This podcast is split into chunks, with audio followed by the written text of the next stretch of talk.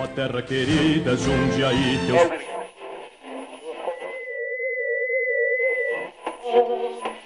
Por que a Ponte Torta tem este nome? Qual o motivo dela ser um dos maiores símbolos de Jundiaí? Afinal, o que tem de tão especial nessa ponte? Olá, meu nome é Julie Bragueto e está começando mais um Contatos Imediatos, podcast da Eu Comunica. Fique com o episódio de hoje sobre a famosa Ponte Torta de Jundiaí. Ponte Redonda, Ponte dos Bondes, Ponte do Arco ou, popularmente conhecida, Ponte Torta. Se você é ou frequenta constantemente a cidade de Jundiaí, com certeza sabe do que eu estou falando. Com 50 mil tijolos, 17 metros de altura e 8 metros de comprimento, a ponte que fica sobre o rio Guapeva foi criada entre 1888 e 1889, com o objetivo de ligar o centro da cidade à estação ferroviária, localizada no bairro Vila Ares. Ela foi construída pelo pedreiro italiano Pasquale Solato e o engenheiro responsável William Haar seu estilo em tijolos foi uma técnica construtiva trazida por imigrantes do século XIX. Apesar do nome, de torta a ponte não tem nada. Ela ficou conhecida dessa maneira porque antigamente, ao lado, passava uma rua na qual era realmente torta.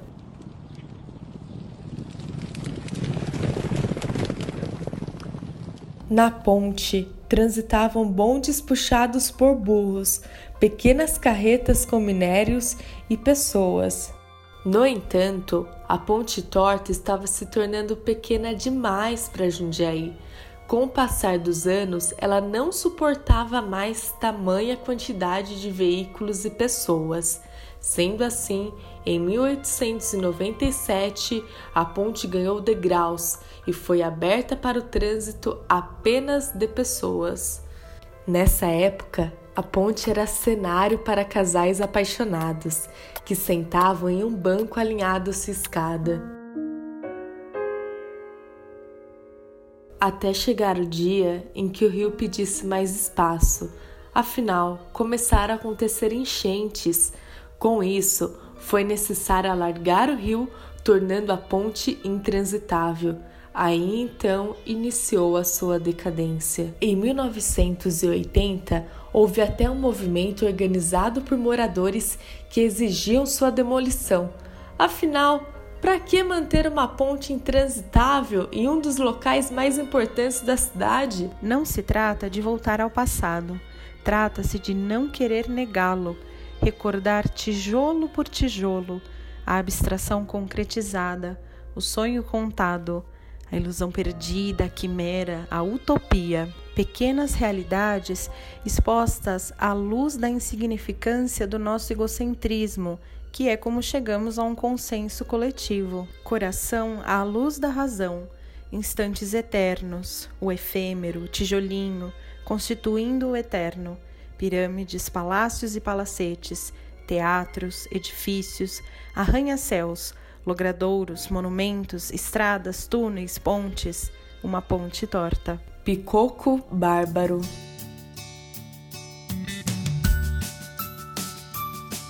Felizmente, outras pessoas entendiam a importância da ponte torta.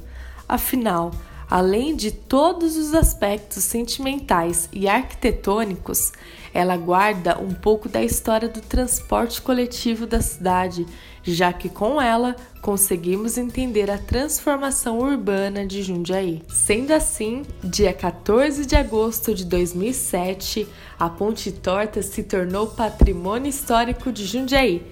Mesmo assim, ela não era devidamente valorizada, sendo alvo de pichadores e até mesmo os pombos que defecavam no patrimônio. Até que em 2015, um projeto repaginou a nossa querida Ponte Torta, mantendo-a linda, contudo, mais resistente. Desde então, o local voltou a ser frequentado pela população desde skatistas que praticam esporte ao seu redor a eventos noturnos que agitam a cidade, tendo como cenário a belíssima Ponte Torta. Não podemos esquecer também da referência que ela se tornou, ganhando até mesmo um bloco carnavalesco com seu nome e sendo homenageada com uma cachaça, produzida pela vinícola Castanho. As pessoas são solitárias porque constroem muros ao invés de pontes. Do livro O Pequeno Príncipe. Ó terra querida, Jundiaí, teus...